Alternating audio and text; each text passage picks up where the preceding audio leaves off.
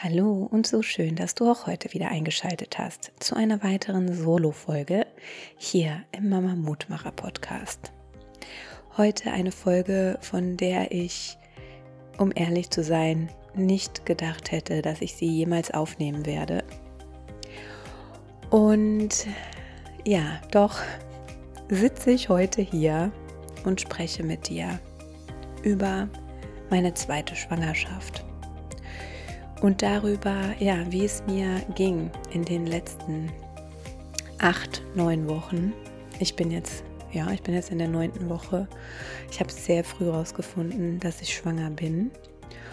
Und ich habe auch schon so ein bisschen ne, auf Instagram über diese Geschichte erzählt. Ich möchte das aber hier einfach nochmal festhalten und ja, euch so ein bisschen auf dieser Reise mitnehmen. Ich wünsche euch ganz viel Spaß bei der heutigen Folge. Der Mama Mutmacher Podcast. Erfahrungsberichte rund um Trauma, Geburt und Schreibaby mit Vanessa Lisa Marie.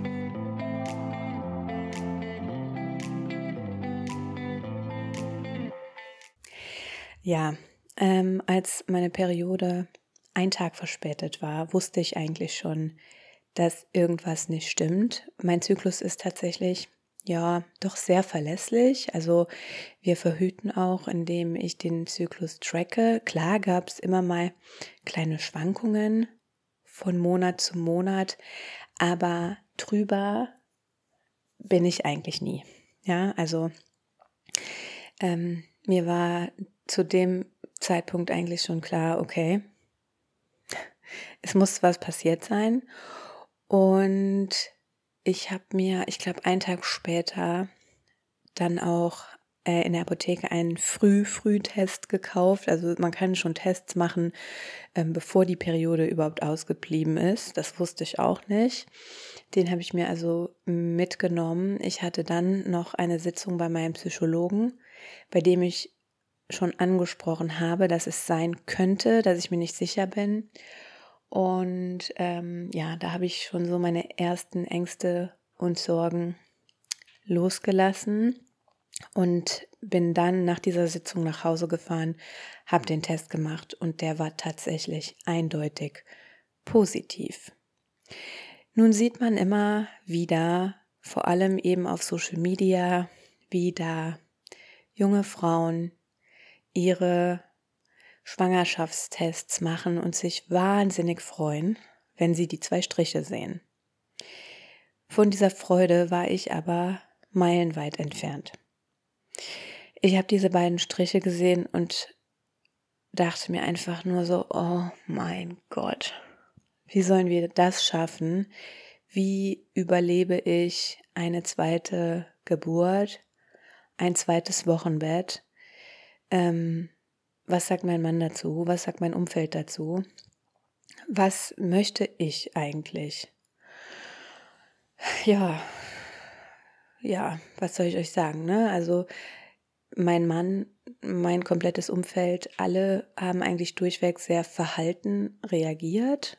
Eigentlich auch nichts, was man sich wünscht, wenn man ja sagt, dass man wieder schwanger ist.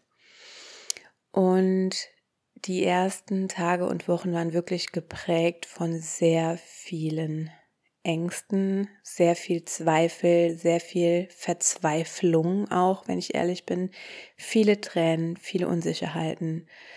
Ähm, ich weiß noch, also ich war komplett auch abgeschnitten von meinem Herz. Ich habe einfach nur die ganze Zeit gedacht, wie, wie soll das gehen? Wie sollen wir das schaffen? Was ist, wenn das wieder ein Schreibaby wird? Was ist, wenn ich wieder ähm, in so ein krasses Loch falle. Was ist, wenn ich wieder die Nächte nicht machen kann? Wie soll das überhaupt funktionieren mit zwei kleinen Kindern? Woher nehme ich die ganze Energie dafür? Ähm, hier nochmal so ein kleiner, ja, ein kleiner Ausreißer hin zum Human Design. Falls ihr euch nicht mit Human Design auskennt, kann ich euch nur ans Herz legen, da einmal nachzuschauen, was ihr für ein Energietyp seid, was eure Kinder für ein Energietyp sind. Als ich 2018, 19 war das, glaube ich, rausgefunden habe, dass ich ein Human Design äh, Projector bin und dass ich Pausen brauche, dass ich ähm, für große Entscheidungen in meinem Leben Einladungen brauche und so weiter und so fort. Also man versteht wirklich nur, was ich jetzt sage, wenn man sich ein bisschen damit auseinandergesetzt hat. Aber mir ist so vieles klar geworden. Ich habe mich besser verstanden. Mein Mann und mein Sohn zum Beispiel sind äh, Generatoren, die haben super viel Energie. Also die haben so eine, ja, so einen inneren Antrieb, der mir zum Beispiel fehlt. Und auch das lässt mich immer wieder zweifeln bis heute. Wie soll ich das schaffen? Wo kann ich genügend Pausen für mich einbauen im Alltag, damit ich nicht ausbrenne, damit ich nicht, ja, diese innere Bitterness heißt es in Englisch, ne? Also wenn man nicht in seinem Selbst ist, dann verspürt man so eine Bitterkeit und die habe ich schon oft in meinem Leben verspürt und ich habe riesen Angst davor, ne? Wie das wird. Naja, und ähm, dann stand auch relativ schnell ein Routinebesuch bei meiner Gynäkologin an, der ich dann erstmal gesagt habe, ah, ich glaube, ich bin übrigens schwanger. Und sie so, okay, wir schauen mal. Ähm, und tatsächlich hat sie zu dem Zeitpunkt ähm, schon eine Fruchthöhle gesehen. Sie konnte mir noch keine intakte Schwangerschaft bestätigen, weil es noch viel zu früh war, aber sie sagt, ja, da hat sich was eingenistet. Und ähm, ich war auch sehr transparent mit ihr bei diesem Termin und habe gesagt, ich bin, ich bin ehrlich, ich weiß nicht, wie wir uns entscheiden werden das ist eine neue Gynäkologin, die kannte mich nicht, die kannte die Geschichte nicht. Ich habe ihr dann ein bisschen erzählt und ähm, ja, sie hat mir nur auf den, äh, auf den Weg mitgegeben, dass sie sich sicher ist, dass wir die richtige Entscheidung für unsere Situation treffen werden. Dann habe ich einen Termin ausgemacht mit meinem Mann zusammen bei einer Schwangerschaftskonfliktberatung für alle, die in einer ähnlichen Situation sind oder die nicht wissen, was das ist. Ähm, eine Schwangerschaftskonfliktberatung gibt es in jeder ja, etwas größeren Stadt, sage ich jetzt mal. Meistens von der Diakonie. Äh, da sitzen dann Beraterinnen, die einem zuhören, die einem Fragen stellen und die einem am Ende dieses Termins Adressen mitgeben von Ärzten, die einen Schwangerschaftsabbruch durchführen. Das haben die Ärzte nun mal nicht auf ihrer Website stehen. Das steht auch nicht auf ihrem Klingelschild. Ähm, das sind Adressen, die bekommt man dann ausgehändigt. Und man bekommt außerdem einen Beratungsschein. Nur mit diesem Beratungsschein kann man überhaupt einen Abbruch durchführen und das auch nur ähm, frühestens drei Tage, nachdem man eine solche Konfliktberatung gemacht hat. Der Termin war sehr intensiv. Ich habe super viel geweint, ähm, weil ja diese Verzweiflung sich einfach immer mehr ausgebreitet hat in mir. Dieser Konflikt zwischen Verstand und Herz. Ähm, und ne, also auch mein Mann hat ganz klar kommuniziert, dass er wirklich am Ende seiner Energiereserven ist, dass er nicht weiß, wie das funktionieren soll, dass wir nicht wissen, ähm, wohin die Reise geht. Und äh, wir sind aus diesem Termin raus eigentlich mit der Empfehlung von dieser Frau und ich glaube bis heute, dass sie das eigentlich nicht hätte sagen dürfen, dass sie für uns ähm, es eigentlich besser finden würde, wenn wir kein weiteres Kind bekommen. Und das hat mich so verletzt, das hat mich so tief getroffen, dass ich an dem Tag und einen Tag später, ich war, ich war völlig fertig ich war, ich war richtig, ja, ich war in einem richtigen Loch einfach. Und da habe ich dann gemerkt, okay, ich muss noch mit weiteren außenstehenden Personen sprechen, die mir helfen, rauszufinden, was ich eigentlich will, ohne diese ganzen Stimmen aus dem Außen. Und dann bin ich auf ähm, sogar noch während der Konfliktberatung, während diesem Beratungsgespräch, hat mir eine innere Stimme gesagt, ich soll mich an Muna wenden. Mona Reyes, äh, mit der habe ich auch schon eine Podcastaufnahme aufgenommen. Und ich bin noch auf dem Weg von der Konfliktberatung nach Hause, habe ich Mona kontaktiert. Ich bin mit ihr über WhatsApp auch immer noch in Kontakt und habe gesagt, ich brauche deine Hilfe. ähm, können wir einen Termin vereinbaren? Ich bin wieder schwanger, ich weiß nicht, was ich tun soll. Und zwei, drei Tage später hatte ich dann mein Gespräch mit Muna. Sie ist Lebensberaterin, sie ähm, begleitet sehr viele Menschen in den Tod, ja, sie ähm, ist auch in einem Hospiz tätig und ja, eine ganz, ganz spannende Lebensgeschichte, eine super, super liebe Frau. Und wir haben dann mal geschaut, was eigentlich mein Herz sagt. Mona hat mit mir angefangen, ähm, nach innen zu gehen. Ich, also es ist keine Meditation, es ist mehr so eine Körperreise, in der man sich dann mit seinem Herz verbindet. Und mein Herz war verstummt vorher, ja, wegen diesen ganzen Stimmen, die von außen auf mich eingeprasselt sind. Mona hat es so beschrieben, als würde, als würde so ein Ring um mein Herz legen, legen. Und ähm, ja, den Ring konnten wir lösen.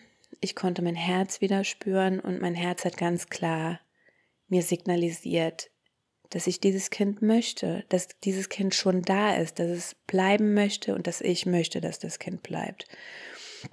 Und direkt nach diesem Gespräch, also wir haben eine Stunde gesprochen, wir haben über noch viel mehr gesprochen. Mona hat mir noch von ihrer eigenen Erfahrung erzählt, ähm, davon, dass sie zwei wunderbare Kinder hat und ähm, ja, dass sie ihre ganz eigenen Erfahrungen auch gemacht hat. Ich möchte da jetzt nicht zu privat erzählen, aber äh, es hat mir sehr geholfen und mir ging es direkt sehr viel besser nach diesem Gespräch. Das war wie so ein Befreiungsschlag, ähm, weil ich endlich wusste, was ich eigentlich will. Es ist mein Leben. Es ist, ich bestimme darüber, welche Entscheidungen ich treffe.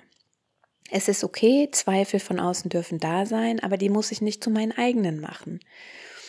Und dann, ähm, weil es eine so einschneidende, lebensverändernde Entscheidung ist, habe ich mich auch noch entschlossen, mit Susanne Troche zu sprechen, eine ähm, Prä- und Postnatalpsychologin, die mich schon ähm, nach der Schwangerschaft mit Luca begleitet hat. Und auch mit ihr habe ich eine Reise nach innen gemacht, dieses Mal nicht zum Herz, sondern wir sind zur Gebärmutter gereist. Ähm, und ich habe mich mit dieser kleinen Seele, die bereits da ist, verbunden. Und ich habe sie gefragt, was sie möchte.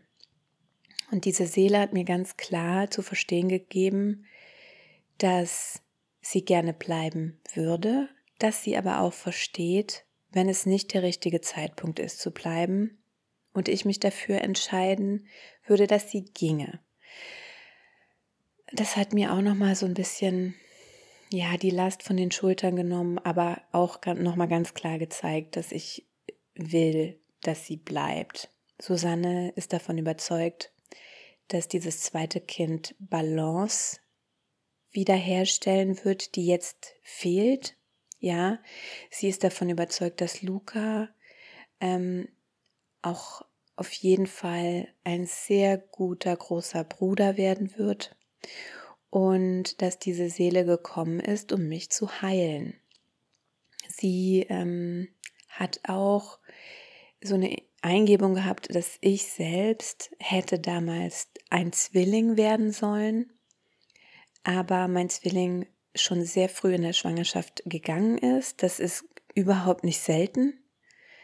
Ähm, und dass diese Seele, die jetzt zu mir kommt, ja, mich wieder ganz macht, sozusagen. Also es ist wirklich eine super spannende Ansicht und ähm, ich, ich verstehe voll, vollkommen, was sie meint. Ich spüre und Susanne spürt auch eine sehr weibliche Energie, ähm, und wir sind jetzt natürlich mal gespannt, ob es wirklich ein Mädchen wird. Die Anzeichen, die ich habe, sprechen auf jeden Fall dafür. Ich fühle mich ganz anders als in der Schwangerschaft mit Luca, wirklich ganz anders. Ähm, ich bin noch sehr früh, also wie gesagt, jetzt achte, neunte Woche. Ich habe den ganzen Tag Übelkeit. Richtig schlimm, also das hatte ich bei Luca gar nicht. Ähm, ich habe eine unfassbare Müdigkeit. Gut, das kann jetzt aber auch noch mit der Jahreszeit zusammenhängen und damit, dass man sowieso in der Schwangerschaft ne, nochmal ein ganz anderes Energielevel hat. Damit, dass ich schon ein Kleinkind zu Hause habe, das den ganzen Tag bespaßt werden will. Überhaupt nicht dieser ganze Mental Load, darüber will ich nochmal eine eigene Folge machen, aber es ist einfach so viel. Der Haushalt muss gemacht werden, dauernd musst du dran denken, irgendwie das Kind braucht neue Schuhe, äh, dann fahren wir in die Krabbelgruppe, dann haben wir Kindertouren, wie machen wir das mit seinem Schlaf, ähm, ah, ich muss noch Wäsche auf, das ist einfach, boah, im Moment ist echt krass. Ähm, und um dem Ganzen so ein bisschen entgegenzuwirken, haben wir uns auch entschieden oder würden wir gerne ein Au-pair aufnehmen im Sommer, also noch bevor äh, Baby Nummer zwei kommt, damit Luca auch schon an sie idealerweise gewöhnt ist. Ja, wir schauen mal. Wir sind da an ein paar Plänen dran. Gucken mal, was sich davon alles umsetzen lässt und wo die Reise noch hinführt. Hm, ich hatte leichte Blutungen, was ich auch angesprochen habe bei meiner Gynäkologin. Ähm, jetzt wirklich nichts Wildes. Ich habe auch echt versucht, mich nicht verrückt zu machen. Es war so bräunliches Blut, kein frisches Blut und auch ganz, ganz, ganz minimal. Also es kann fast eher sein, dass irgendwie eine Ader geplatzt ist oder so. Oder dass das vielleicht noch, weiß nicht, altes Blut von der letzten Periode war oder keine Ahnung, was da alles möglich ist. Ähm, ich habe so Vaginalzäpfchen verschrieben bekommen, die ich nicht eingenommen habe. Ähm, was ich gemacht habe, ist, was mir auch aufgeschrieben wurde, ist Magnesium zu nehmen. Das entkrampft so ein bisschen. Und ähm, ja, das äh, habe ich jetzt zwei, dreimal am Tag eingenommen. Die Blutungen haben auch aufgehört, da ist nichts mehr. Ähm, ist aber auch tatsächlich gar nicht so selten. Ich habe neulich auch einen Beitrag in meiner Story geteilt, dass es sogar ähm, fünf Möglichkeiten für leichte Blutungen in der Frühschwangerschaft geben kann. Das ist die Einnistungsblutung. Ähm, ja, ich kriege das jetzt alles nicht mehr zusammen. Es kann natürlich auch zu ähm, einem Abgang kommen, ja, wenn man blutet, ist auch eine Möglichkeit, aber es gibt eben neben dem auch noch vier weitere Gründe. Also ist nicht immer sofort, ja, ein, eine Fehlgeburt, die da droht. Ja, ansonsten ähm, ich bin jetzt inzwischen eigentlich voller Vorfreude, auch mit mir im Einklang. Natürlich kommen an vielen Tagen noch diese Zweifel hoch von wegen, boah, habe ich überhaupt Hände und Arme genug, um zwei zu versorgen und den Hund und die Beziehung aufrechtzuerhalten und mich selbst nicht zu vernachlässigen, so, boah, keine Ahnung, ne? Das, äh, das ist so das, was über allem schwebt. Aber ja, ich nehme euch mit auf diese Reise. Ich freue mich, ähm, wenn ihr teilnehmt daran. Und ich wünsche euch jetzt erstmal ganz viel Kraft für den Mama-Alltag. Und bis zum nächsten Mal.